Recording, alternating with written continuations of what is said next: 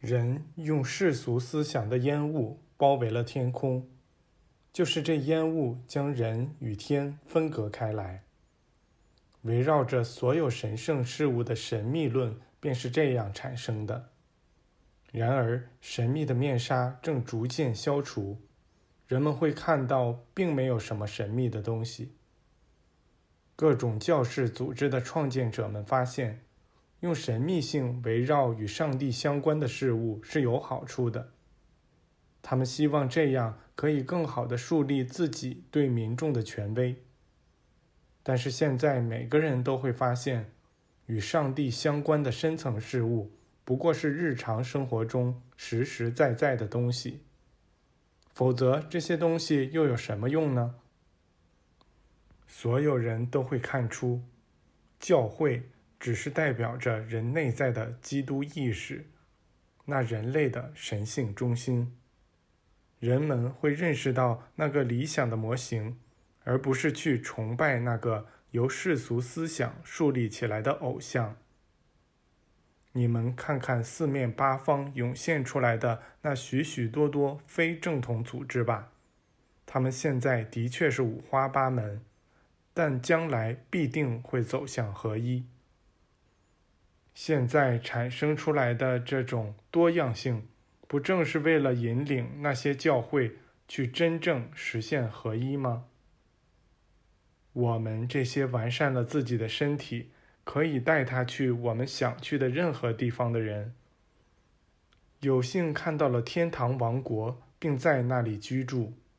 许多人知道这个王国，将其称作第七重天，并视之为。谜中之谜，在这一点上，那些世俗之人又搞错了。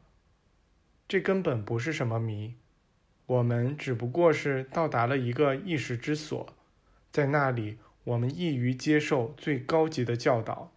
如今，耶稣就居住在那儿。在那个意识之所中，我们知道，我们可以通过摆脱死亡而获得永生。在那里，人是不死的、无罪的、永恒的、不变的，与上帝相似。上帝也正是这样来看待人的。在那里，我们知道了耶稣变容的真正含义。我们能够与上帝相通，并面对面的见到他。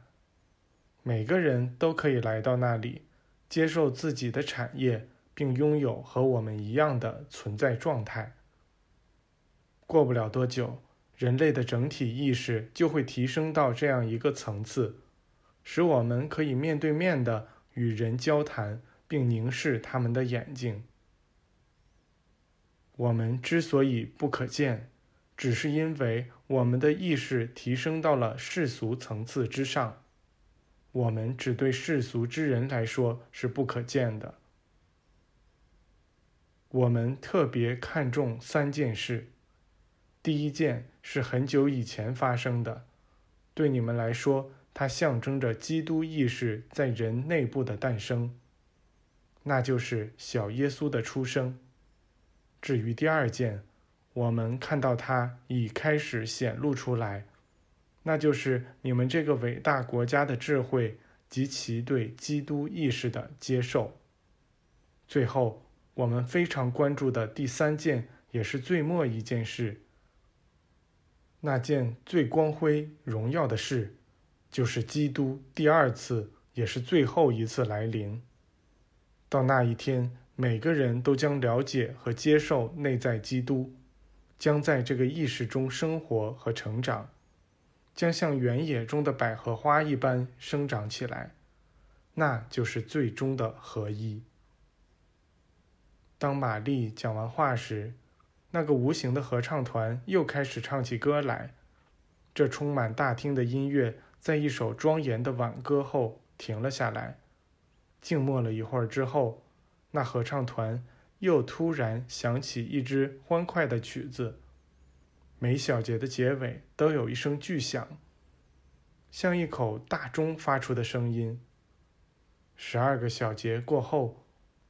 我们恍然醒悟，到此时正是子夜，新的一年已经开始了。我们在这些神奇人物身边逗留的第一个年头就这样结束了。第二卷，第一章，在 T 字形寺见到耶稣，并听其教诲。一月一日早晨，我们起得很早，感到精神十分饱满。我们每个人都感觉将要发生一件事，而这件事会让我们觉得以往的经历不过是为了引领我们去遭遇后面这些事件。